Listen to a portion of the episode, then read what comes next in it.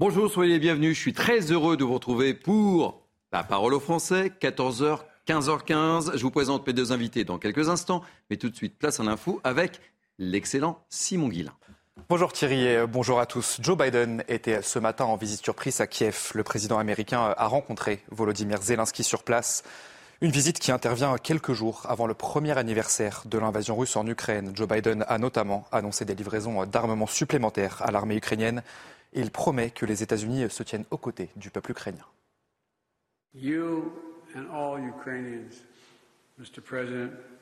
Vous, Monsieur le Président, et tous les Ukrainiens, rappelez au monde ce que signifie le mot courage. Vous nous rappelez que la liberté n'a pas de prix. Nous serons à vos côtés, autant qu'il le faudra.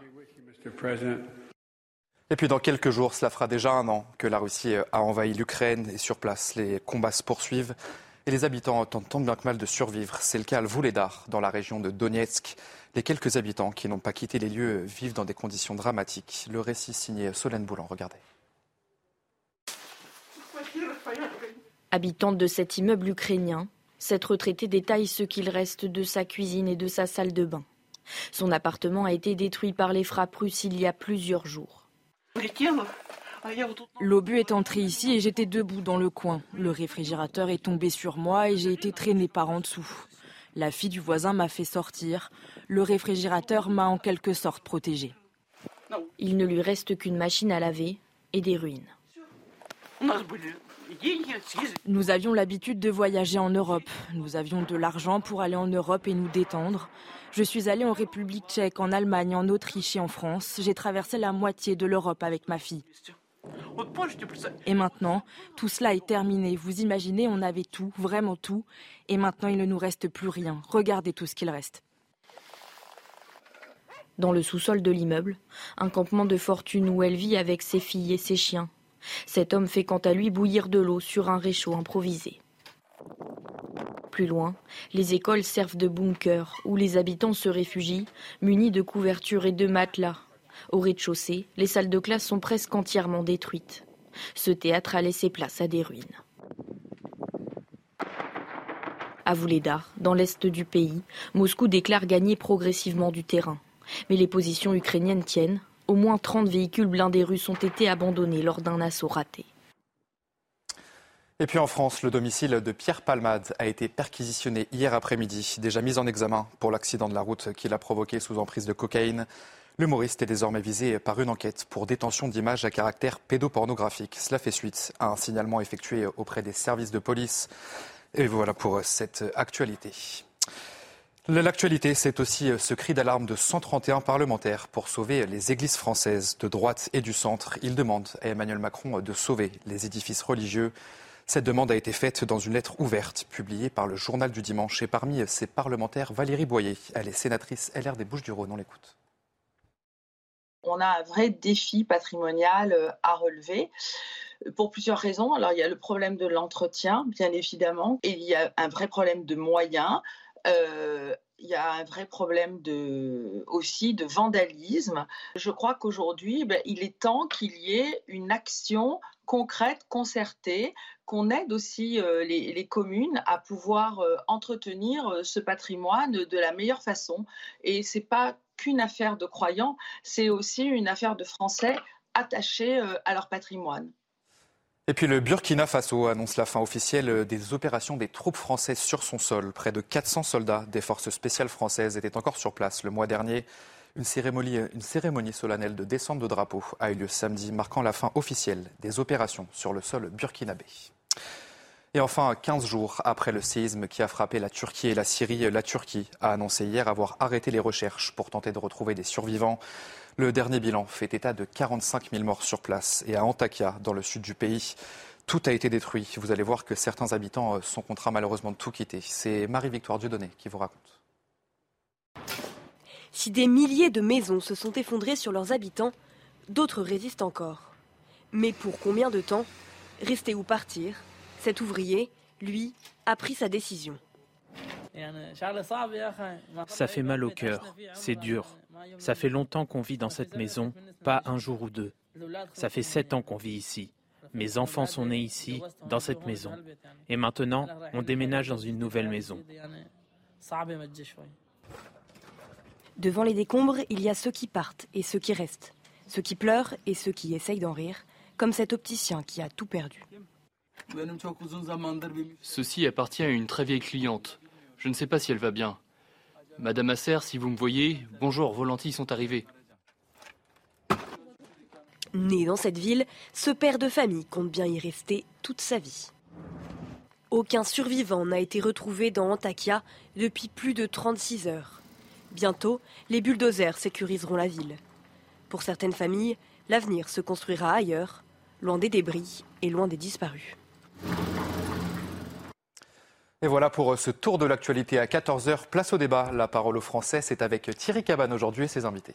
Merci beaucoup. Et dans 30 minutes, ce n'est pas vous, mais Mathieu Deves qu'on retrouvera pour un nouveau rendez-vous. Allez, parole au français, c'est parti. Nous allons euh, revenir évidemment sur ce qu'on appelle euh, maintenant l'affaire Palmade. Décidément, il ne se passe pas une journée sans de nouvelles informations ou de nouvelles révélations. Nous ferons le point avec Sandra Buisson et nos envoyés spéciaux, Jeanne Cancard et Florent Paume, qui sont en duplex de l'hôpital Beaujon à Clichy, près des victimes de l'accident. On sera aussi en duplex avec Régine Delfour et Jean-Laurent Constantini qui se trouvent eux à l'hôpital Brousse de Villejuif où Pierre Palmade est assigné à résidence. Dans cette parole aux Français, nous vous donnerons évidemment la parole. On reviendra sur la volonté de Gérald Darmanin de retirer le permis de tous ceux qui conduisent avec des stupéfiants. On aura aussi différents témoignages. On parlera également des problèmes d'addiction aux drogues. Comment s'en sortir? On en débat, on en parle avec mes invités. Dans Parole aux Français, on évoquera également ce calvaire vécu par des habitants d'une résidence de Clichy-la-Garenne dans les Hauts-de-Seine. Leur parking est squatté par des jeunes et transformé en atelier clandestin. Que faire face à une telle situation? On en parle. Que peut faire la police? Comment une telle situation peut exister? Tentative de réponse dans la Parole aux Français. Enfin, autre thème que nous avons décidé d'aborder et sur lequel on a décidé de vous donner là aussi la parole, c'est cette lettre ouverte publiée hier dans les colonnes du journal du dimanche. 131 parlementaires de la droite et du centre demandent à Emmanuel Macron de sauvegarder les églises rurales. On en parle, on sera avec le vicaire général du diocèse de Laval, Frédéric Fouché, dans ce diocèse où une église a été détruite et cela a suscité beaucoup d'émotions. Et puis on sera aussi avec la sénatrice LR, Valérie Boyer, qui a participé à cette lettre ouverte. Soyez donc les bienvenus. Et avec moi pour m'accompagner durant cette heure et demie, euh, Yvan Rioufol, journaliste. Je suis ravi de vous accueillir. Bonjour, Jean-Claude Dacier, consultant CNews. Bonjour. Soyez le bienvenu, c'est toujours un plaisir de vous avoir sur ces plateaux. Et évidemment, Sandra Buisson, notre spécialiste police-justice. Très heureux de vous accueillir. Sandra, euh, puisque vous êtes avec nous et vous êtes notre euh, spécialiste police-justice, on va commencer par ce qu'on appelle l'affaire Palmade avec les dernières, dernières informations. Je le disais en introduction, pas un jour sans qu'on apprenne de nouvelles choses. Alors la dernière actualité en date concernant Pierre Palmade, c'est cette ouverture d'enquête préliminaire pour détention d'images à caractère pédopornographique. On l'a appris euh, hier et nos sources nous invitent à la plus grande prudence sur euh, cette affaire. Ce qui s'est passé, c'est qu'un homme a appelé le 17, donc euh, police secours ce week-end, pour dire qu'il avait des informations sur Pierre Palmade. Alors selon les dernières informations que nous avons pu recueillir de sources proches du dossier, il a expliqué qu'il connaissait euh, Pierre Palmade pour avoir passé euh, plusieurs soirées euh, avec lui, des soirées à caractère sexuel. Selon cet homme, Pierre Palmade se serait vanté devant lui de pouvoir disposer de deux enfants de 7 et 9 ans pour avoir des actes sexuels avec eux. Selon cet homme toujours, Pierre Palmade lui aurait montré une vidéo pédopornographique, mais une vidéo sur laquelle cet homme n'aurait pas euh, réussi à identifier euh, Pierre Palmade. On nous invite effectivement à la plus grande prudence sur ces faits, puisque cet homme n'a rien euh, n'a rien pu donner aux enquêteurs qui permettent de confirmer ses dires. Il a été longuement entendu ce week-end. Une perquisition a également eu lieu dans les euh, dans l'habitation euh, parisienne de, Pierre Palmade, avec saisie de tout le matériel informatique. L'objectif, c'est donc de voir s'il y a euh, des images à caractère pédopornographique, si jamais il y en avait, est-ce qu'il les consultait souvent, est-ce qu'il téléchargeait, est-ce qu'il échangeait des fichiers? Et puis, des, des, inspections vont aussi avoir lieu sur le téléphone de Pierre Palmade. Vous savez qu'il est aux mains des enquêteurs et sur aussi euh, celui de, cet homme qui donc porte ces accusations à l'encontre de Pierre Palmade. Euh, juste avant de retrouver nos, envoyés spéciaux, un mot sur la résonance de cette affaire, euh, Jean-Claude et Yvan bah, On en parle tellement depuis maintenant pratiquement 15 jours qu'il n'est pas anormal que la lumière régnant autour de cette triste cette tragédie lamentable, il n'est pas étonnant qu'il y ait des témoignages qui arrivent de partout. Je rappelle que au tout début du fait, il y a eu quelqu'un qui s'est vanté d'être au courant d'un certain nombre eh de choses, et puis finalement, euh, il n'était au courant de rien. Donc moi, je ne commente pas, euh, ne veux pas commenter ce genre de ragot, que la police fasse son travail. Les perquisitions ont eu lieu dans les domiciles de Palmade. Bon, je, ça va, le dossier est assez lourd comme ça. J'espère, je vais vous dire, j'espère que on n'ira pas au-delà, parce que si véritablement on, entre dans ces, dans ces phénomènes de de pédopornographie ou autre, euh, je, préfère même ne pas y penser. La tragédie qui nous a occupés depuis quasiment deux semaines est suffisamment grave. Les conséquences en sont suffisamment lourdes pour ne pas en rajouter sans être absolument sûr de ce que l'on dit. Yvan, un mot. Oui, ce qui, ce qui frappe, c'est le milieu très frelaté dans lequel évoluait malgré tout Pierre Palmade. Eh avec, mm. Avec un clandestin, avec quelqu'un qui avait été condamné par la justice pour trafic de drogue, avec ces, accusations sans preuve qui sont portées maintenant contre lui. Moi, je ne veux pas du tout. Il, je, n'ai aucun, euh, naturellement, je n'ai aucune prétention à vouloir défendre Palmade, certainement pas, mais je ne voudrais pas non plus l'accabler sur des ragots, donc je, je, suis dans la mesure également. Mais simplement, ce que je voudrais surtout, c'est que l'on ne tombe pas à nouveau dans la pipolisation et que l'on n'oublie pas la famille qui a été, Justement, ces trois mmh. personnes qui ont été euh, meurtries et ce bébé qui est mort. Donc il ne faudrait pas que l'on focalise trop, malgré tout, sur le milieu du showbiz, parce que c'est ceci maintenant qui sert un peu de révélateur à toutes ces turpitudes-là. Il faut en parler, naturellement, il faut creuser ce, monde-là, qui était un, monde qui, euh, volontiers, donnait des leçons à tout le monde, donne toujours des leçons à tout le monde, mais en même temps, je voudrais surtout que l'on n'oublie pas ceux qui sont précisément les oubliés de cette affaire-là, qui sont les victimes. Alors justement, puisque vous parlez des victimes, on ne les oublie pas évidemment. On va retrouver tout de suite Jeanne Cancard et, Florent Pomme qui sont à l'hôpital Beaujon à Clichy. Jeanne, merci d'être en direct avec nous. Vous êtes justement, on l'évoquait avec euh, Yvan Youfol, près des familles des victimes. Quelles sont les, dernières nouvelles que vous pouvez nous donner? Bien Thierry, le conducteur de 38 ans qui est hospitalisé ici à l'hôpital Beaujon de Clichy est toujours plongé dans le coma. C'est ce que nous a confié tout à l'heure son frère. Ses proches qui nous disent qu'à ce stade, il est impossible de dire quand ce père de famille pourra se réveiller, ni même s'il pourra de nouveau marcher. Cet homme qui a déjà subi six opérations, une septième intervention cette fois-ci au niveau du bassin est à venir. Il est fracturé de partout. C'est ce que nous dit son cousin qui, avec d'autres membres de la famille, se relaie tous les jours à son chevet pour lui parler pendant que son fils, âgé de 6 ans, qui lui était à l'arrière du véhicule au moment de l'accident, eh bien, est toujours hospitalisé à l'hôpital Necker à Paris. Il est sorti du coma, mais ses proches eh bien, nous expliquent qu'il est en partie défiguré, qu'il a la mâchoire cassée, qu'il ne peut plus manger ni parler normalement. Concernant la belle-sœur, la passagère avant de euh, la voiture au moment de la collision, eh bien, celle qui a perdu son enfant juste après l'accident, son état de santé est plus rassurant, mais ses proches nous disent eh bien, que c'est les séquelles psychologiques, les séquelles invisibles qui sont les plus importantes. Cette jeune femme essayait depuis plusieurs années d'avoir un enfant avec son compagnon, nous ont confié ses proches. Merci beaucoup, Jeanne Cancard. Je rappelle que vous êtes accompagnée par Florent Pomme. On va retrouver maintenant une autre de nos équipes, envoyée spéciale Régine Delfour et Jean-Laurent Constantini. Régine Delfour, vous êtes à l'hôpital Jean Brousse de Villejuif, euh, où Pierre Palmade, justement, est assigné à résidence. En quoi consiste, justement, cette euh, assignation à résidence, Régine? Concrètement, Thierry, avec cette assignation à résidence, euh, Pierre Palmade doit être à des heures fixées euh, selon l'ordonnance validée par le juge des libertés de la détention dans sa chambre ou à proximité de celle-ci. S'il a des heures libres qui lui sont autorisées, euh, ces dernières ne peuvent pas être tracées, mais il est dans l'obligation de rester dans l'hôpital.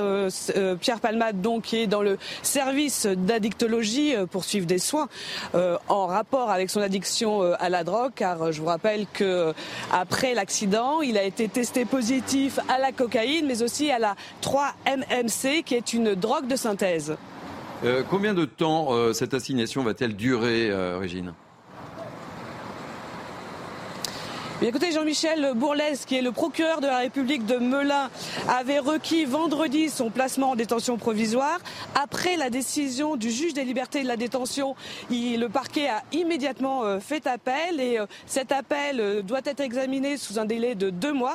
Et c'est à l'issue de cette décision qu'on saura si Pierre Palmade est placé en détention provisoire ou s'il reste sous contrôle judiciaire avec assignation à résidence ou pas dans un hôpital. Merci beaucoup pour toutes ces précisions, Régine Delfaux. Et je rappelle que vous êtes euh, accompagné par Jean-Laurent Constantini. Allez, Sandra Buisson, puisque euh, vous êtes euh, avec nous, on va revenir sur cette annonce faite hier. Gérald Darmanin qui souhaite retirer le permis de tous ceux conduisant sous stupéfiants. Le ministre de l'Intérieur souhaite aussi la création d'un homicide routier pour les accidents dus à la drogue et à l'alcool. Je vous donne la parole dans quelques instants, Yvan et, Jean-Claude également, mais nous sommes avec Pierre Lagache. Pierre Lagache, qui est vice-président de la Ligue contre la violence routière. Soyez le bienvenu, Pierre Lagache. Euh, ma, première question est, toute simple. Comment avez-vous réagi à cette prise de position de Gérald Darmanin hier euh, chez nos confrères du journal du dimanche? Bah, Écoutez, avant de commenter ce qui a été annoncé, je dirais enfin, enfin, le sujet de la sécurité routière est, reposé sur la table. voilà des mois, voire des années que nous constatons que le gouvernement euh, voilà, euh, n'a pas cette volonté hein, de, mettre en place une politique vraiment volontariste en matière de sécurité routière. On a même assisté euh, à des reculades régulières hein, sur le 80 km/h, sur le 110 sur autoroute, sur le contrôle technique des motos, encore plus récemment sur les radars urbains. Et on nous a annoncé encore hier l'idée d'un projet d'affaiblissement du, permis à points. Donc on, on, était dans une situation où euh, la question de la sécurité routière n'était absolument pas gérée euh, euh, comme il, serait souhaitable. Et il a suffi d'un accident impliquant une personne connue pour que Gérald Darmanin sorte du bois et annonce de façon, me semble-t-il, un peu improvisée, un certain nombre de, mesures. Justement, Donc, je ne sais pas si, Yvan Rioufol et Jean-Claude Dacier partagent mon avis aussi, mais on peut s'étonner effectivement que bah, cette affaire a beaucoup de, conséquences, on en parle énormément, et parce que c'est Pierre Palmade, quoi. Et on peut se dire, mais pourquoi? Pourquoi avoir attendu? Bah, bah, Bien sûr, parce que ce type d'accident, il y en a toutes les semaines en France. Hein. Euh, voilà, nous, euh, pour accompagner les victimes, euh, on le sait, et puis les chiffres sont là. donc, c'est un, finalement un, non-événement dans, dans, le sens où voilà, ça correspond à une situation qu'on connaît. Et c'est le drame de la route. Et, donc, euh, il y a lieu quand même de s'interroger euh, sur une politique euh, du coup par coup, où finalement on piloterait entre guillemets une politique de sécurité publique en fonction des événements, plus ou moins médiatisés. c'est vraiment inquiétant. c'est un sujet grave. Hein. La, la, sécurité routière, c'est la première cause de mort de nos jeunes sur la route. Euh, les résultats ne sont pas bons puisqu'on stagne euh, depuis une dizaine d'années. Hein. le résultat de 2022 est à peu près comparable à celui de 2013. Euh, il est important d'agir, mais surtout d'agir dans la durée avec une feuille de route qu'on attend toujours. je vous garde avec nous quelques instants. Une petite réaction, Jean-Claude Dacier. Je vous ai vu réagir là. Non, mais avoir, avoir la volonté de lutter contre les trafics de coke, notamment ceux qui donnent ensuite une conduite automobile aléatoire, évidemment oui. La question toute bête qu'il faut poser, c'est est-ce qu'on en a les moyens? Hmm. On va mettre un policier, un gendarme, je ne sais qui, devant chaque sortie de boîte de nuit, le vendredi, le samedi, le dimanche, et idem pour... Il y a des contrôles sur la route qui sont ce qu'ils sont. Est-ce qu'on peut les augmenter? Je n'en sais rien. Qu'il faille durcir probablement la conduite avec euh, la prise de coke ou la prise d'alcool, ou les deux. Ça me paraît évident. Je suis a priori d'accord. Encore faut-il, j'imagine, graduer la, répression qui nous est annoncée, mais surtout, est-ce qu'on aura les moyens de mettre cette politique? Parce qu'on a la spécialité en France de faire un projet de loi à chaque fois qu'il y a un événement. C'est pas tous les jours et heureusement, ou c'est pas toutes les semaines, cher monsieur, que se produit un événement d'une telle gravité, un accident de la route d'une telle gravité, avec de telles conséquences. Je ne nie pas que le fait que Palmade soit très connu entraîne évidemment une curiosité et une couverture élargie des médias. C'est normal et c'est comme cela que ça, je dirais que ça fonctionne.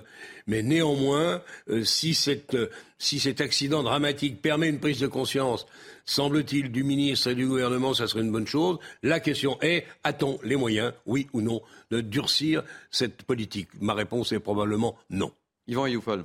Moi, ce qui me frappe, c'est plutôt l'extrême légèreté avec laquelle maintenant la politique prend ses décisions. Ce n'est pas nouveau, ce n'est pas simplement, cela ne date pas du ministre de l'Intérieur. On avait vu ça également avec Sarkozy. C'est-à-dire que l'émotion est telle aujourd'hui qu'elle emplit même les décisions politiques. Et plutôt que de se projeter et de prévoir par l'avance et de réfléchir, dans le fond, à ces, à ces questions complexes, de savoir s'il mm. faut euh, sur la drogue notamment, avoir une politique répressive adéquate, on, joue au coup par coup et on court après le fait divers, on court après le fait de société sans avoir à se projeter. Et donc c'est cette faiblesse politique qui est très inquiétante parce qu'elle montre dans le fond un manque de réflexion et un manque de recul, parce que là on se précipite aujourd'hui sur une décision qui est peut-être mal, évaluée en même temps. Je, j'imagine, on voit quand même que la, lutte contre la drogue est l'angle mort par rapport à la lutte contre l'alcoolisme. On a fait que sur l'alcoolisme ce qui devait être fait, me semble-t-il. Je ne suis pas spécialiste de cette manière, de, cette, de, cette, euh, mm. ce dossier-là, mais il me semble malgré tout que sur la drogue, il y a eu tout de même euh, beaucoup de, de faiblesses euh, institutionnelles sur la manière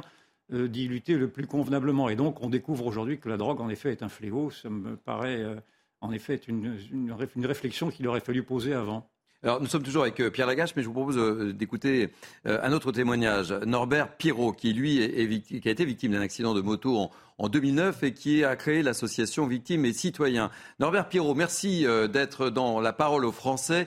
que vous inspire toute cette histoire, puisque vous-même vous avez été victime en 2009, je le disais. Hein oui, vous savez, c'est bonjour.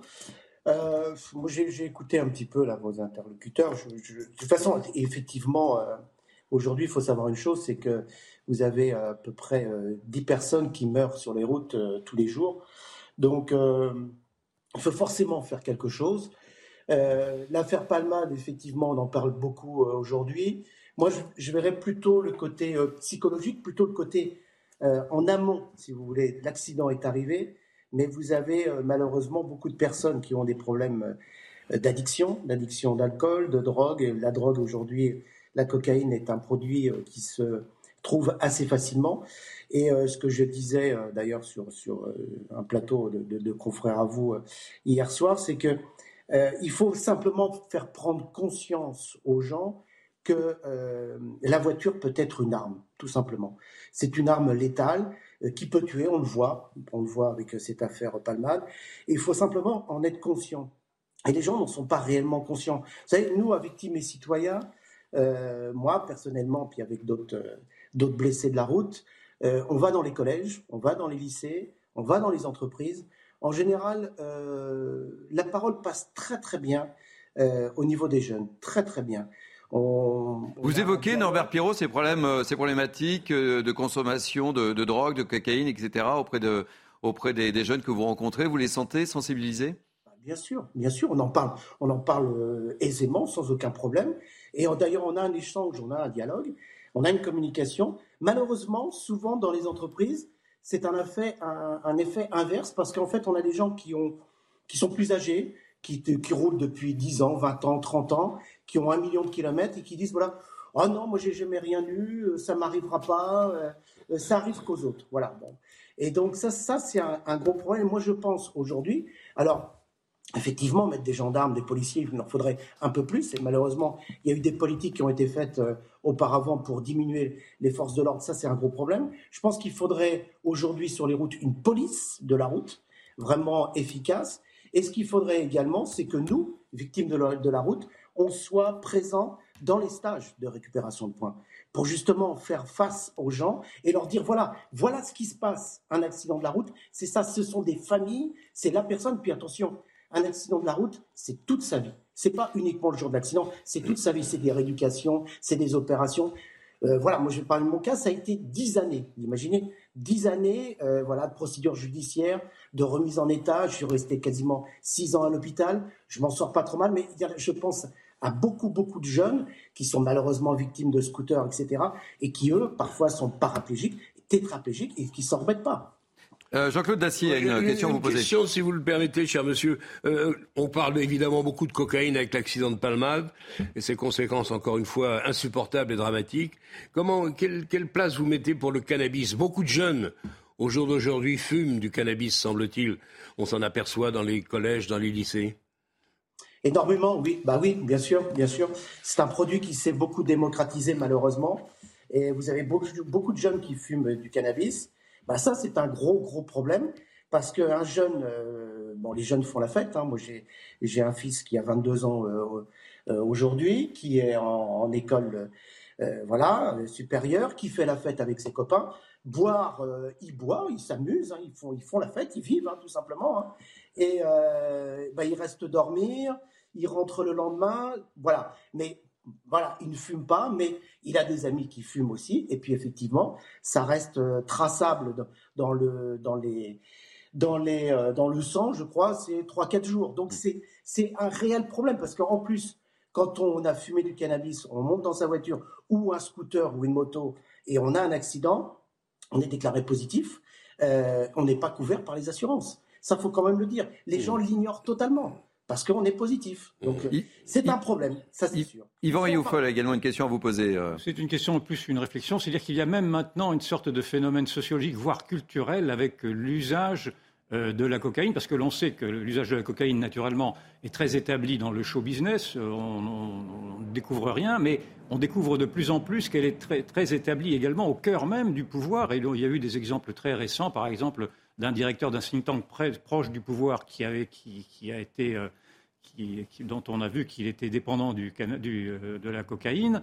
Euh, nous avons vu un député de la majorité présidentielle qui a dû rompre avec son mandat parce qu'il était euh, impliqué dans un trafic de cocaïne. On voit que la cocaïne aujourd'hui induit même le pouvoir politique dans son, aspect le plus central. Et donc, c'est tous ces éléments culturels, sociologiques, dans le fond, qui, qui doivent être pris en compte également. Parce que si l'exemple doit venir d'en haut, le haut, pour l'instant, ne donne pas l'exemple. Et donc, naturellement, il faut s'interroger, bien sûr, sur la, la, démocratisation de cette drogue, parce que maintenant elle est devenue accessible à beaucoup. Mais je pense qu'il faudrait d'abord et en priorité mettre en cause également ceux qui, au, cœur du pouvoir, au cœur du pouvoir politique, euh, s'adonnent malgré tout également à, cette, pratique des stupéfiants.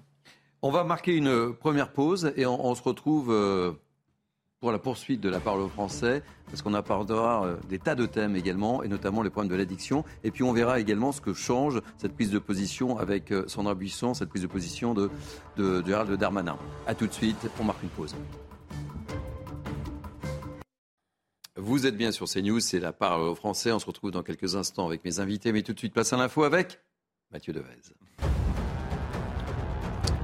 Se dirige-t-on vers la fin de la vaccination obligatoire des soignants La haute autorité de santé, dont l'avis est normalement suivi par le gouvernement, ouvre la voie aujourd'hui à l'abandon de cette mesure. Son avis définitif sera donné fin mars. Depuis deux ans, l'ensemble des soignants doivent être vaccinés contre le Covid pour pouvoir exercer leur profession. Laurent Berger fustige un spectacle indigne et honteux à l'Assemblée nationale. Selon le secrétaire général de la CFDT, le comportement de certains députés lors des débats sur la réforme des retraites n'est pas digne de la mobilisation des travailleurs dans les rues. La France insoumise a maintenu des milliers d'amendements empêchant notamment l'examen de l'article 7 sur le report de l'âge légal à 64 ans. Enfin, l'inquiétude grimpe face à un possible enrichissement d'uranium par l'Iran. L'Agence internationale de l'énergie atomique avait décelé des niveaux d'enrichissement à 84%, soit juste en deçà des 90% nécessaires pour produire une bombe atomique. Des informations démenties par l'Iran. Merci Mathieu. La parole au français suite avec Yvan Youfol, Jean-Claude Dacier et Sandra Buisson. Alors on la évoque depuis tout à l'heure avec cette annonce euh, avec force dans le JDD euh, de Gérald Darmanin. Euh, expliquez-nous un petit peu qu'est-ce qu'il a voulu changer et qu'est-ce qui change précisément qu'on comprenne vraiment.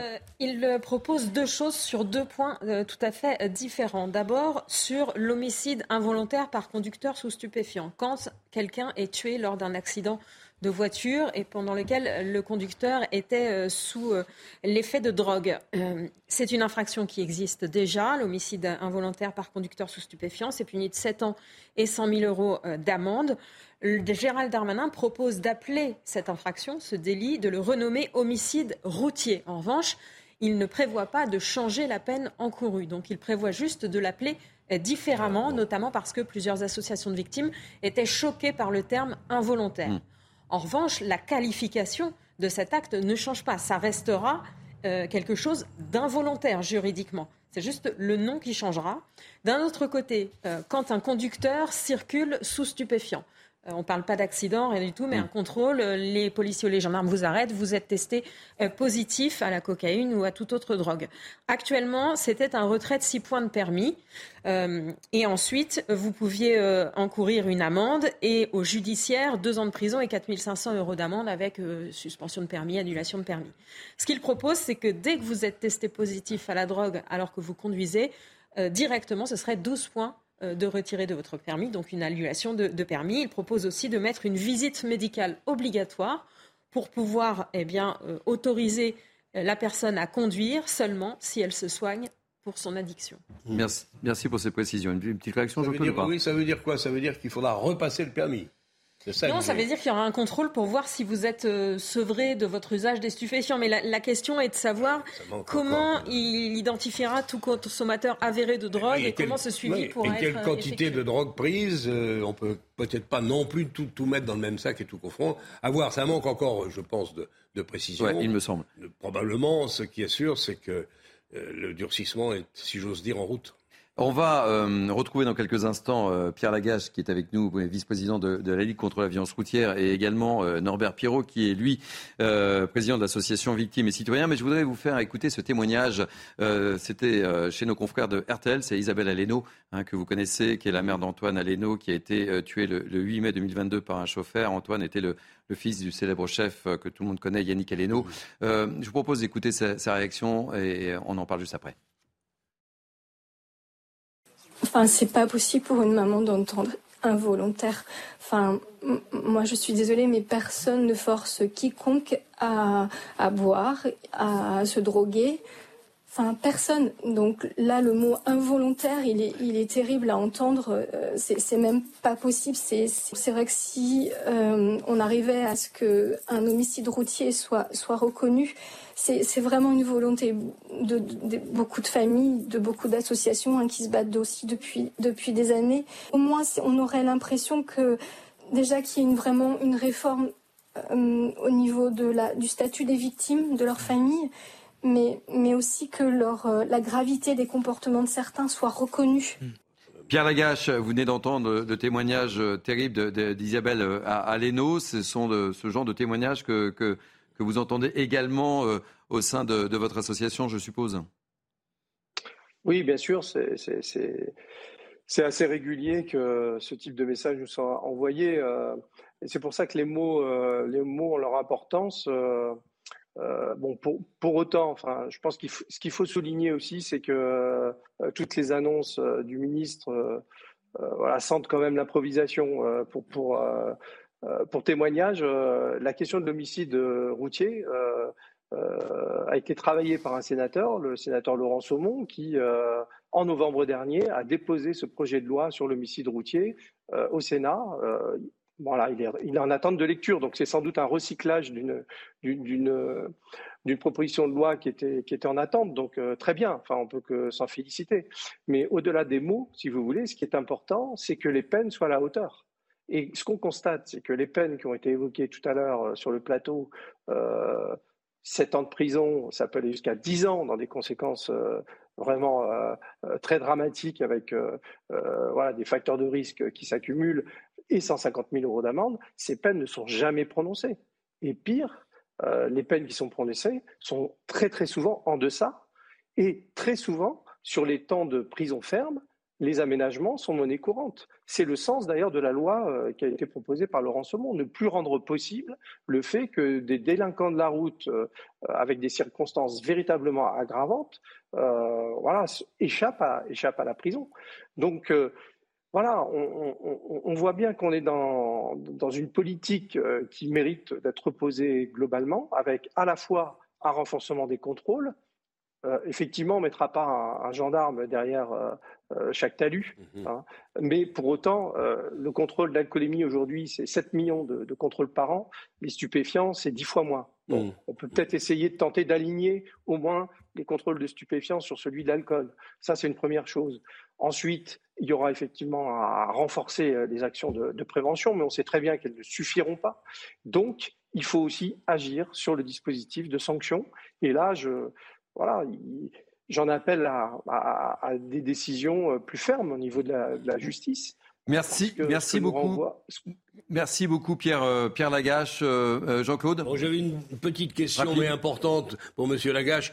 Est-ce qu'à votre connaissance, M. Lagache, les, les forces de l'ordre disposent d'un matériel suffisant pour bien analyser et différencier la cocaïne, voire l'héroïne, le cannabis et la quantité prise par les intéressés Ou est-ce qu'on est un peu encore dans un système qui mériterait d'être perfectionné? Il mérite d'être perfectionné. Bon, il y a eu un, bond en avant en 2016 avec les, contrôles salivaires. Avant, le, mmh. dispositif de contrôle était quasiment inexistant. Donc, on, est passé de zéro, euh, si vous voulez, à, à, 700 000. Donc, mmh. c'est déjà, déjà beaucoup. Mais effectivement, il y a, il y a des, des, progrès technologiques à, à, envisager pour que euh, les choses soient plus efficaces. Euh, je ne doute pas qu'on y arrive. Là aussi, s'il y a une priorité qui est donnée à cette question, on trouvera des solutions. Encore faut-il, voilà, qu'on s'en donne mmh. les moyens. Merci euh, mille fois d'avoir accepté de témoigner, euh, Pierre Lagage. Je rappelle que vous êtes vice-président de la Ligue contre la violence routière. Euh, Yvan Ayoufal, vous souhaitiez Je voulais revenir sur la tristesse et l'indignation de Mme Aleno, que l'on peut comprendre, parce que c'est vrai qu'un homicide involontaire, quand il s'agit d'avoir pris volontairement sa voiture, qui devient une arme quand on est sous l'emprise de la drogue ou de, ou de l'alcool, cela, cela peut choquer en effet que ce caractère involontaire puisse déjà être une sorte d'excuse. Mais je ne voudrais pas non plus oublier sur ce terrain-là de l'homicide involontaire le drame qu'est en, en, train de vivre cette mère de famille. Euh, pour qui, sur, l'enfant de, de, laquelle nous, il y a eu maintenant, il va y avoir deux autopsies hmm. consécutives, c'est-à-dire qu'on va charcuter cette petite fille qui a à peine sept mois pour savoir si elle est vraiment un enfant. Nous sommes quand même dans une aberration juridique là qui est due à un vide sur le statut juridique pénal du fœtus, même quand il a 7 mois, 8 mois ou 9 mois. juridique, en fait, ça fait partie de la jurisprudence. Non, ça fait, c'est un, c'est un vide juridique. C'est un, non, je suis navré. C'est, je, suis navré. C'est un vide juridique. C'est une, c'est une lâcheté de la jurisprudence de la Cour de cassation. Non, vous n'êtes pas d'accord avec, mais. Euh, je suis. laissez-moi terminer. C'est une lâcheté de la, de la, jurisprudence de la Cour de cassation qui, depuis 2003, ne veut pas statuer sur le statut du fœtus. C'est un néant juridique. C'est ainsi que les juristes l'ont désigné, et ce néant juridique fait en sorte aujourd'hui que nous sommes obligés de faire une autopsie sur un fœtus pour savoir s'il a reçu de l'air afin qu'il soit considéré comme étant un être humain ou sinon une chose, une chose inutile. le fœtus, euh, Yvan, ne devient un être humain en réalité qu'à la naissance. À la naissance, au centième de seconde de la naissance, il devient un être humain. Mais ce, que je, ce, que je, veux dire, j'en termine. Tout le monde sait qu'à 7 mois ou 8 mois. Et il y avait en 2003, il y a eu en 2003 ce débat déjà posé qui avait été réglé parce que le planning familial n'a pas mm. voulu en entendre parler, mais vous aviez des députés de la majorité de l'époque qui avaient, qui avaient proposé que précisément il y ait un statut pénal et qu'il y ait donc une sanction pénale qui était, qui était une condamnation à un an de prison pour ces meurtres euh, d'enfants à naître après une faute grave, notamment d'accident de voiture. Une précision, euh, Sandra, vous êtes notre spécialiste. Euh, il y a pas de... je, rappelle juste les textes qui existent. Et donc, euh, cet enfant, il est né, c'est-à-dire qu'il a été sorti du ventre de sa mère, on va parler concrètement, par césarienne mhm. ce jour-là. Il était viable puisque la grossesse se déroulait tout à fait normalement et que la naissance était prévue à la date de, de mi-mai. Il n'y avait aucun souci là-dessus. La condition juridique pour que l'homicide involontaire soit caractérisé, c'est qu'il faut montrer que cet enfant est né vivant et viable. Viable il était. Était-il vivant? Il va falloir démontrer, et via les examens complémentaires, que cet enfant a respiré, même quelques secondes, voilà les textes en vigueur. Mhm. Non, ce ne sont pas des textes. Je suis navré. Ce, n'est pas la jurisprudence. C'est la jurisprudence. Ah oui, c'est tout à fait différent. Non, ce ne sont pas des textes. C'est la, jurisprudence.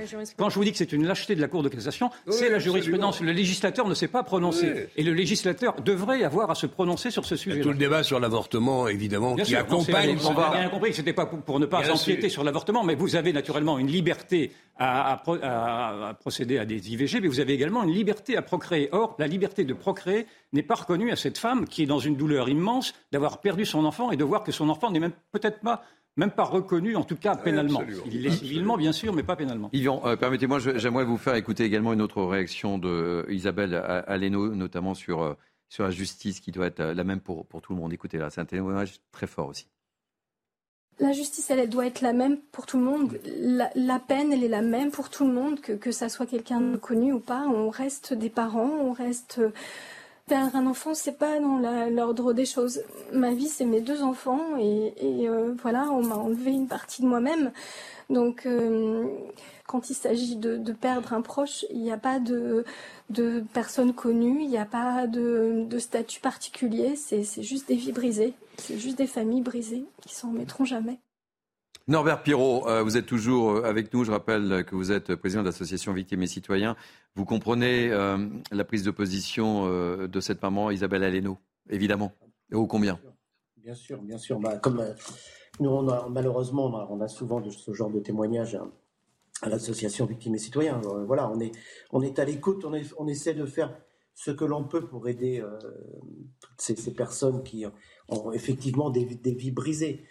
Euh, une aide psychologique. Et puis nous étant entre guillemets passés par là, on, on sait un petit peu euh, comment comment euh, comment répondre et comment comment ça se passe. Je voulais juste revenir sur une chose quand même qui est, je pense importante, c'est que retirer 12 points, donc retirer le, permis. Moi, je pose simplement une question. Est-ce que ça va empêcher les gens de remonter dans leur voiture et de hmm. continuer à rouler? Ben non. Non, bien sûr que non. Il y a des centaines de milliers de conducteurs à l'heure actuelle qui n'ont plus de permis et donc plus d'assurance. Aujourd'hui, on a près d'un million de personnes qui roulent sans permis. Ah, un million, vous vous rendez euh, compte Bien sûr. Donc, euh, ça, ça, ne changera strictement rien. Il faut, je pense, euh, bah, il faut taper au portefeuille. Alors, attention, je suis pas, nous ne sommes pas que 100% pour le répressif, répressif, répressif. Le radar a, a, a, eu son effet, il a, il a très bien fonctionné. Aujourd'hui, nous avons des gens donc, qui roulent euh, sans permis, qui ne sont pas assurés, euh, qui ont des accidents, des accidents corporels. Et en général, c'est le fonds de garantie qui, euh, qui, est en face. Le fonds de garantie, bah, il a juste un petit problème aujourd'hui. Hein. C'est purement mathématique. On a de plus en plus de personnes qui roulent sans permis, qui causent des accidents. Bah, Qu'est-ce qui se passe? Le fonds de garantie rétrécit, rétrécit, rétrécit. Et derrière, bah, si vous voulez, il y a moins, y a moins d'argent pour pour essayer de, de, de, sortir les victimes des accidents. Donc, vous voyez, c'est vraiment. Donc, si je vous suis bien, si je vous suis bien, Norbert Pirot, cette communication, cette, euh, cette façon de taper du poing sur la table de Gérald Darmanin, c'est pas suffisant pour vous?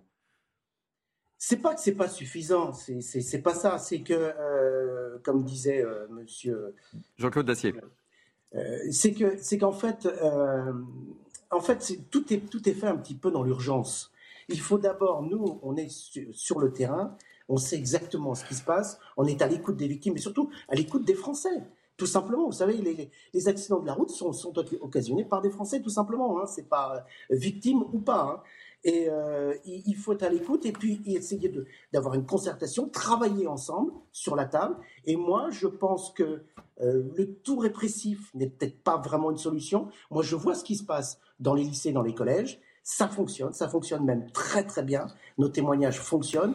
Dans les entreprises, c'est un petit peu plus délicat. Mais je pense que, je pense, et puis moi, je veux rester positif. Je veux rester positif. Je pense que euh, on peut essayer de faire des choses dans les stages de récupération de points, dire aux gens, faites attention, mmh. les accidents, c'est ça, ça, ça. Voilà. Alors, Écoutez, merci, merci mille fois euh, d'avoir euh, accepté de, témoigner. Monsieur Pirot, quand même, nous donne un chiffre moi, j'étais resté à 2, 300, 350 ah non, c'est beaucoup plus que ça, oui. On en est, et c'est évidemment ce dont il parle, à un million de personnes, de conducteurs sans permis, et donc sans assurance. On est dans une, on revient un peu, me semble-t-il, à une période qui ressemblait à la période antérieure à l'assurance obligatoire. C'est dans les années, je ne sais plus combien on est dans une situation extrêmement dangereuse parce que quand vous avez un accident, vous n'êtes pas assuré, ou vous avez les moyens de payer les dégâts, ou vous ne les avez pas, et quand il y a mort d'homme, euh, vous avez les moyens, ça ne sert absolument à rien. Donc je pense qu'il faut quand même, comme c'est les ordinateurs qui la plupart du temps gèrent tout ça, quand vous, vous perdez un point, vous perdez euh, deux points quand vous avez dépassé de 5 ou 6 km heure la vicette, le, le ministre de l'Intérieur voulait aussi revenir sur cette disposition qui me paraît l'évidence. Mais il va falloir réfléchir à cette situation je, me semble-t-il, une spécificité française, une fois encore. Un million de personnes qui, qui circulent alors qu'elles ne devraient pas le faire, qui n'ont pas d'assurance, qui sont des dangers publics. Il va falloir peut-être y réfléchir, penser à, à ce que l'on peut faire pour essayer de régler cette situation. Très rapidement, Yvan. l'améliorer au moins. Et là, j'élargis beaucoup plus sur le sujet, mais je pense qu'il y a également un sujet géopolitique qui maintenant s'impose dans ce trafic de la cocaïne. Il y a eu en Chine, les Anglais avaient mené pour déstabiliser la Chine la guerre de l'opium. Il y a aujourd'hui des cartels très puissants aux Pays-Bas, en Belgique, qui commencent à déstabiliser les Pays-Bas et la Belgique, et un petit peu la France à travers le Havre notamment, et qui cherchent à travers ces trafics très, très, très imposants de cocaïne, de drogue, de, tout ce que vous voulez, a déstabilisé également les démocraties elles-mêmes. Donc il y a mmh. également ce problème-là. Alors naturellement, cela dépasse très largement le, cas de Palman, je suis bien d'accord avec cela, mais il y a également ce problème géopolitique qu'il faudra également aborder, mmh. et avec les, moyens du bord, c'est-à-dire que c'est une véritable guerre qui a été déclarée, en tout cas, à certaines démocraties par ces cartels. On va remercier, si vous le voulez bien, euh, Norbert Pirot, qui, euh, je le rappelle, a, créé cette association Victimes et Citoyens. Merci euh, d'avoir accepté de témoigner dans la parole aux Français. Merci mille fois en tous les cas. mise en examen pour homicide involontaire, Pierre Palmade est donc assigné, je le disais, à résidence sous surveillance électronique à l'hôpital Paul Brousse de, de Villejuif. Et c'est là qu'il reçoit effectivement des soins et qui va devoir se sevrer. Comment tout cela va-t-il se passer Avec nous, le docteur Dan Véléa, psychiatre et addictologue. Merci d'être avec nous. Euh, merci de témoigner dans la parole aux Français. Cette période de sevrage, une période ô combien délicate et pas si simple que cela. Hein. Euh, bien évidemment, il s'agit là, bon, une période de sevrage qui était déjà entamée suite à l'accident dans, le service de réanimation au Kremlin-Bicêtre. Donc là, il va s'agir vraiment de, de, faire, de consolider le sevrage et surtout le choix d'un service comme euh, celui de Paul Brousse a été motivé aussi par le fait que ce soit un service typiquement de psychiatrie. Parce qu'il s'agit dans le cas de M. Palmotte, au-delà de tout ce qu'on peut penser de manière citoyenne ou réseaux sociaux, il s'agit quand même de quelqu'un qui a une fragilité psychique qui était déjà connue et mise en évidence.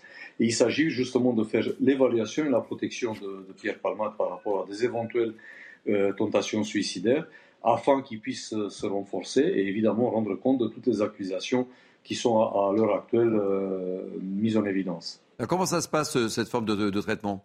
Expliquez-nous, on a envie de savoir. Le sevrage, le sevrage, il est conduit par des gens qui sont expérimentés. Il s'agit de services où il y a des infirmiers, il y a des assistants sociaux, des psychologues et des psychiatres qui sont spécialisés dans la gestion. Donc il y aura un traitement d'abord par rapport à les, angoisses qui sont dues à un traitement de, de, sevrage, mais aussi par rapport au contexte dramatique dans, dans lequel l'accident se déroulait avec d'un part et de l'autre des victimes, donc euh, tous ces côtés-là de culpabilité qui peuvent remonter. Euh, éventuellement, peut-être un traitement antidépresseur, parce qu'il s'agit, si j'ai bien compris dans tout ce qui s'est dit dans les médias, de quelqu'un qui avait quand même des antécédents sur le monde dépressif. Euh, peut-être des traitements un peu de, classiques de somnifères ou d'hydratation. Et il entamera déjà des discussions sur le mode motivationnel par rapport au sevrage, par rapport à la consolidation de ce sevrage, avec des psychologues et des psychiatres. Ça, c'est dans un premier temps, en sachant qu'un sevrage à ce type de produit, même si c'est polymédicamenteux, que ce soit alcool, que ce soit euh, cocaïne, voire peut-être des chemsex et d'autres médicaments, au bout de deux à trois semaines, physiquement et psychiquement, en principe, la personne est consolidée. L'étape la plus importante, mais là on est quand même face à un cas de figure qu'on ne connaissait absolument pas, l'étape suivante, c'est l'orientation vers des services à l'extérieur, donc en ambulatoire, voire des psychiatres en libéral, ou voir peut-être, ça, ça serait une bonne idée, vers quelque chose de type post-cure, qui se passe souvent dans les campagnes, qui se passe souvent avec un accompagnement aussi spécifique. Là, on ne sait absolument pas comment ça va se passer pour lui. Euh, Yvan, Yvan euh, oui, est-ce que vous seriez d'accord pour euh, dire que l'addiction, dans le fond, est une maladie? En tout cas, les addictions à ce point sont des maladies et que ce sont des maladies dont on ne guérit jamais vraiment dans le fond et que chaque jour gagné est un, est un jour de plus Écoutez, moi, j'aimerais préciser, donc l'addiction en soi, évidemment, c'est une maladie d'origine psychiatrique avec quand même une multitude euh, multifactorielle autour. Il s'agit de l'environnement, la personnalité de l'individu, il s'agit aussi de, contexte familial, de la fragilité génétique éventuelle. Donc on voit que c'est déjà un tableau bien euh, complet là-dessus. Donc là, évidemment, avec les substrats neurochimiques, dopamine, sérotonine, évidemment, on a la preuve d'une maladie. Après, le côté où vous dites non récupérable ou que c'est une maladie qui reste à vie, euh, je vais me servir des exemples des alcooliques et narcotiques anonymes où même après 30 ans d'abstinence totale, les gens se présentent comme alcooliques ou narcotiques en disant voilà, je suis toujours toxicomane en phase de sauvage. Et le meilleur exemple, je pense, c'était l'année dernière avec Dry January, quand Anthony Hopkins a dit qu'il est euh, depuis 30 ans sobre, complètement sobre, mais qu'il reste quand même un alcoolique. Donc ça, c'est quelque chose, ça marche beaucoup avec la conscience des individus. On ne peut pas, donc c'est pour ça que le côté répressif, ça peut aider à pousser les gens vers quelque chose, mais après, c'est tout l'accompagnement et la prise de conscience de l'individu. Et malheureusement, il faut le dire, c'est une opportunité, une occasion qui apparaît maintenant pour avertir les jeunes, parce qu'il y a beaucoup de jeunes qui circulent sans permis, qui circulent complètement défoncés avec des mélanges de produits, qu'on en voit le côté destructeur de cette addiction et la fausse idée de toute puissance que les gens peuvent acquérir, ça peut servir justement de déclic pour beaucoup de, personnes. Docteur Dan Véléa, j'aimerais euh, également vous faire euh, réagir sur euh, ce matin notre ami Pascal Pro recevait dans l'heure des pros notre consoeur Roselyne Fev qui a écrit un livre magnifique, très émouvant euh, qui s'appelle Les battements du cœur d'un colibri, euh, livre où elle témoigne de l'addiction justement de, son fils et, raconte son combat de, mère pour euh, sauver son enfant. Écoutez ce qu'elle racontait chez Pascal ce matin sur la dureté de l'hôpital. J'aimerais vous faire réagir là-dessus aussi. Je pose la question à mon fils, je lui dis, attends, tu as toutes ces hospitalisations où tu as été entouré de gens complètement bradzingues, qui t'ont volé des trucs, qui ont été... Et, il me dit, cette fois, je ne veux plus aller à l'hôpital. Et, finalement, il replonge dans la drogue. Je lui dis, mais je croyais que tu voulais plus aller dans ces... Il dit, mais parfois, c'est trop fort. J'oublie euh, la dureté de l'hôpital. Le seul truc qui m'intéresse, c'est de me droguer, parce ça s'appelle le craving. Il a trop de médocs, et puis il se trouve toujours évidemment des excuses. Et puis, vous avez droit à une euh, allocation adulte handicapé. Donc, ça vous, non plus, ça vous engage pas à, travailler. Mais c'est surtout que la drogue l'a beaucoup abîmé et les médocs euh, l'empêchent de se concentrer. Donc, euh. c'est un peu le serpent qui se, qui se mord la queue. Dan Véléa, comment vous réagissez? Le, le, témoignage de cette dame, il est très émouvant parce qu'on est souvent confronté à l'aide qu'on doit apporter aux aidants pour pouvoir tenir le coup, pour pouvoir aider les membres de leur famille ou les proches. Euh, c'est vrai qu'un sauvage en hospitalier, c'est très dur parce que la population, que ce soit même dans des cliniques UP ou dans des services de, psychiatrie classique, la population, c'est une population très dure qui a beaucoup côtoyé la rue, qui a d'autres règles que les règles de fonctionnement qu'on connaît nous dans la société. Euh, pour beaucoup, et c'est ça qui est malheureux, le sevrage, il peut être parfaitement réussi malgré toutes ces difficultés-là, mais une fois sortis, quand ils sont confrontés à leur milieu initial, ils risquent à nouveau de rechuter.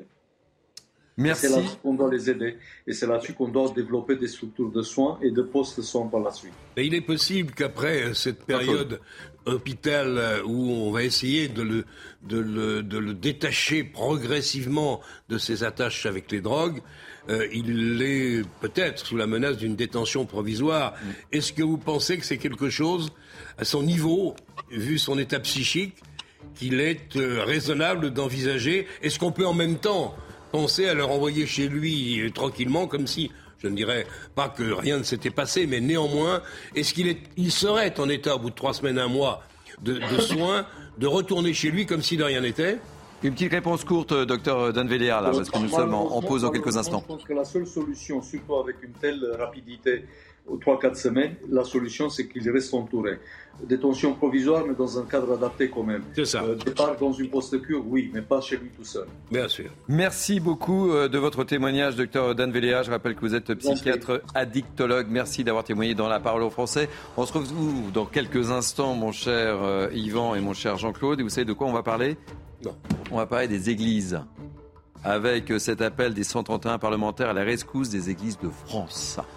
On marque une pause, on se retrouve dans quelques instants. Merci beaucoup, Sandra, pour toutes ces précisions. A tout de suite. Vous êtes bien sur CNews, il est quasiment 15h, c'est la parole aux Français, la dernière ligne droite, mais tout de suite, place à l'info avec Simon Guillain. Bonjour cher Thierry, bonjour à tous ceux qui nous ont rejoints sur CNews. On commence ce journal avec cette visite surprise de Joe Biden à Kiev. Le président américain a rencontré Volodymyr Zelensky sur place, une visite qui intervient seulement quelques jours avant le premier anniversaire de l'invasion russe en Ukraine. Joe Biden a notamment annoncé des livraisons d'armements supplémentaires à l'armée ukrainienne et il promet que les États-Unis se tiennent aux côtés du peuple ukrainien. On l'écoute.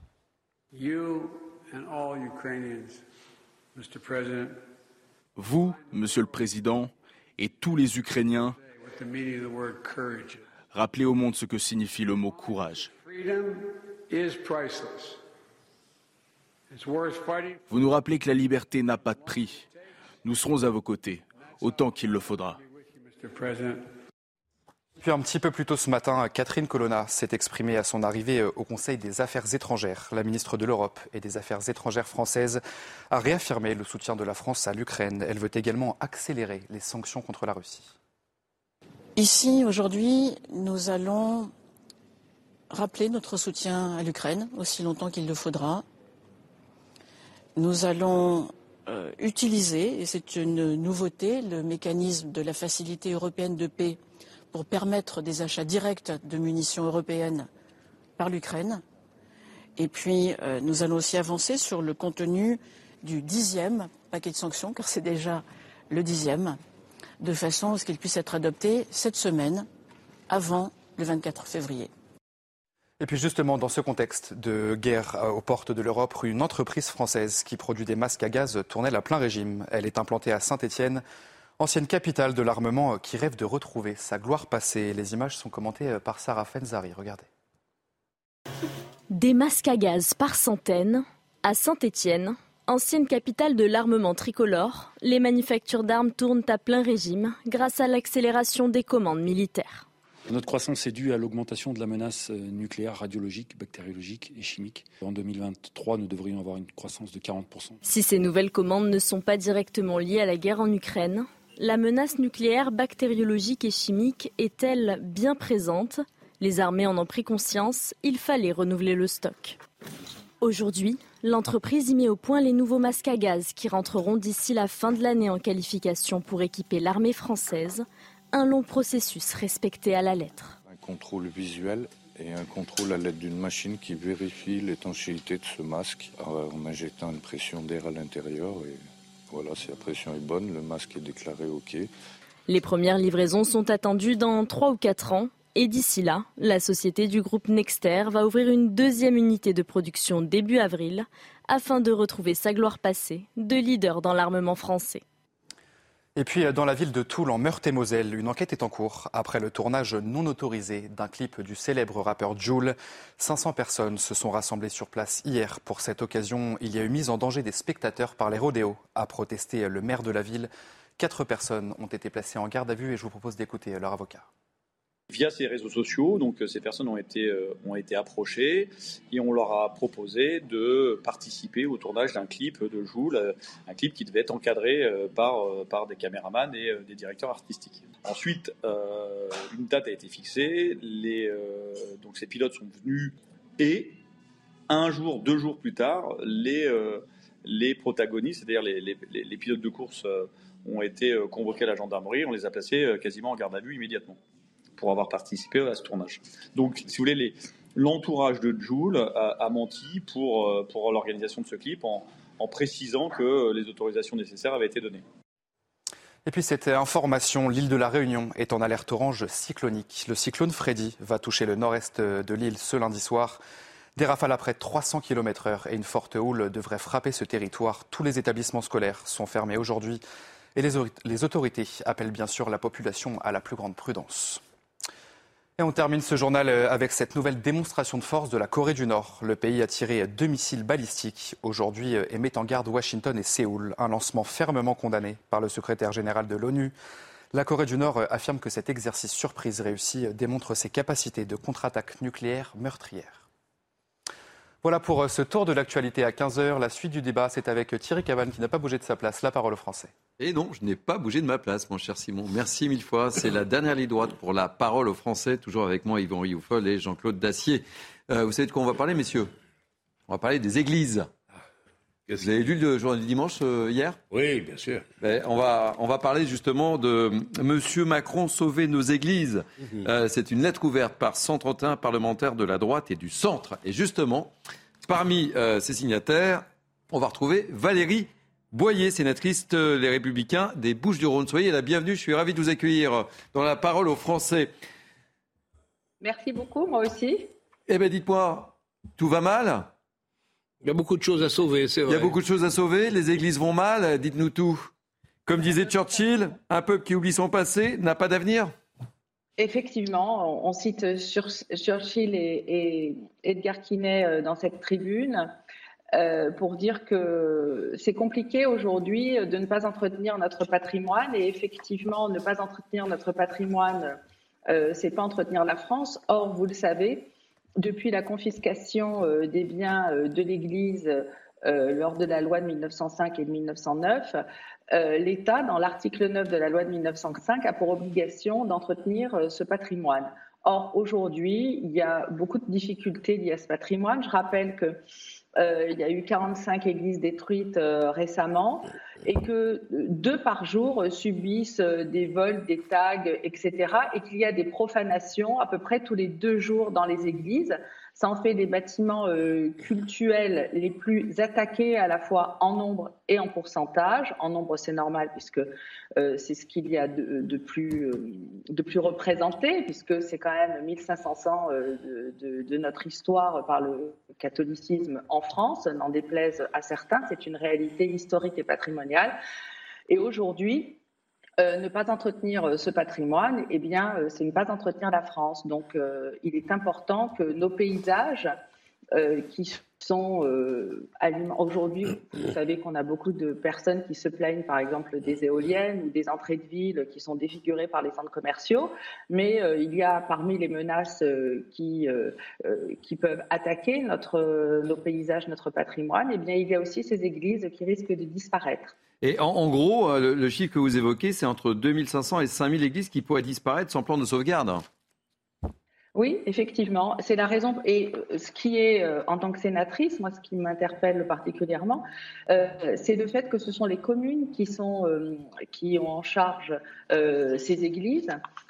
entretenir son patrimoine, c'est pas simplement dépenser de l'argent, c'est aussi investir parce que l'église, bah, c'est souvent le centre du village. D'ailleurs, on a même des expressions populaires. Oh oui. Quand on dit mettre l'église au centre du village, ça veut dire euh, remettre les points sur les i et puis euh, recadrer euh, un débat, ou en tout cas lui donner du sens. Mais ce dicton populaire veut bien dire que l'église marquait la centralité de l'habitation, marquerait la centralité de, de, la façon dont nos villes et nos villages sont organisés. Donc il est vraiment essentiel aujourd'hui que ce patrimoine soit entretenu et que nos communes ne soient pas laissées euh, livrée à elle-même, euh, faute de moyens. Quel est le plan euh, du gouvernement pour, pour, ces, pour ce patrimoine? Je rappelle que énormément d'œuvres d'art remarquables de, de, très grand niveau. C'est à peu près plus d'un quart des œuvres d'art françaises qui sont dans des églises. On en l'avait évoqué malheureusement lorsque la cathédrale de Nantes a été profanée, des mm. personnes assassinées euh, et aussi euh, qu'elle avait brûlé. On en a parlé bien évidemment avec Notre-Dame, mais il y a plein d'églises qui, dans, nos villes et nos villages aujourd'hui euh, qui sont menacées et nous n'avons pas d'état des lieux ni national ni local. Et c'est ce que nous demandons. Nous demandons un plan, nous demandons d'urgence qu'on intervienne et qu'on ne soit pas là à constater qu'un bâtiment s'effondre faute de moyens. Valérie, euh, vous restez avec nous parce qu'on on va retrouver tout de suite euh, euh, Frédéric Fouché, qui est le vicaire général du diocèse de Laval en Mayenne. Pourquoi en Mayenne? Parce qu'évidemment, on a beaucoup parlé de la Mayenne ces, derniers temps, et notamment sur l'antenne de, CNews, puisque c'est au, Jeunesse Saint-Île, hein, où euh, le 14 février dernier, euh, une église a été euh, détruite. Alors, soyez le bienvenu, merci de témoigner dans la, parole aux, Français. Comment avez-vous réagi, ou comment réagissez-vous à cette lettre ouverte des 131 parlementaires de la droite et du centre dans les colonnes du journal du dimanche, tout d'abord? C'est toujours beau lorsqu'on relève le défi de de, soutenir notre patrimoine.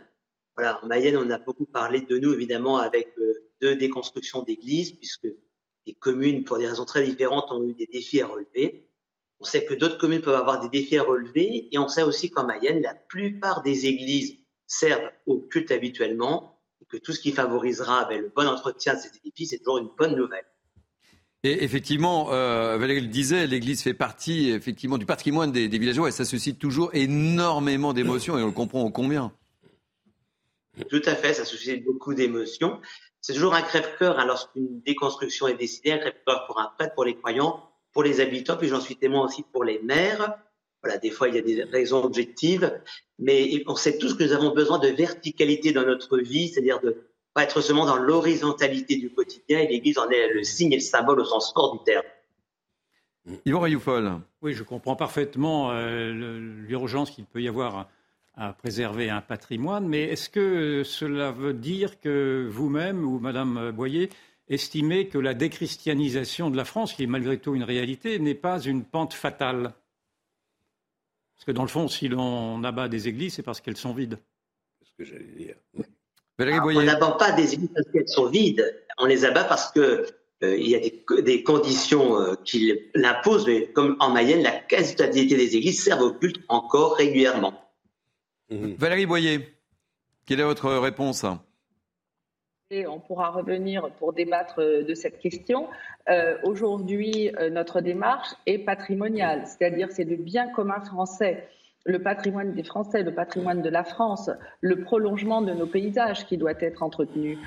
c'est aussi le réaménagement et l'embellissement de nos centres-villes, où souvent il y a une ou plusieurs églises qui sont souvent remarquables. Donc c'est tout ça qu'il faut préserver. Et notre démarche, elle est patrimoniale. Elle n'est pas à ce stade cultuel, ça c'est dans un, dans un autre cadre, mais elle est culturelle et patrimoniale. Et euh, je pense qu'elle est aussi historique parce qu'en détruisant des églises, on perd notre mémoire, on perd notre histoire. Et ça, c'est pas possible. En plus, je crois qu'en tant que parents, en tant que citoyens, en tant que parlementaires, on a un devoir de transmission. En tout cas, moi, c'est euh, ce qui me, euh, c'est quelque chose qui me tient particulièrement euh, à cœur. Et je souhaite pouvoir transmettre le patrimoine qui m'a été légué par mes prédécesseurs. Je pense que c'est quelque chose d'extrêmement important. C'est ça aussi la France éternelle, et c'est ça aussi qu'on a à cœur de vouloir préserver, parce que les églises sont le visage aussi de nos français.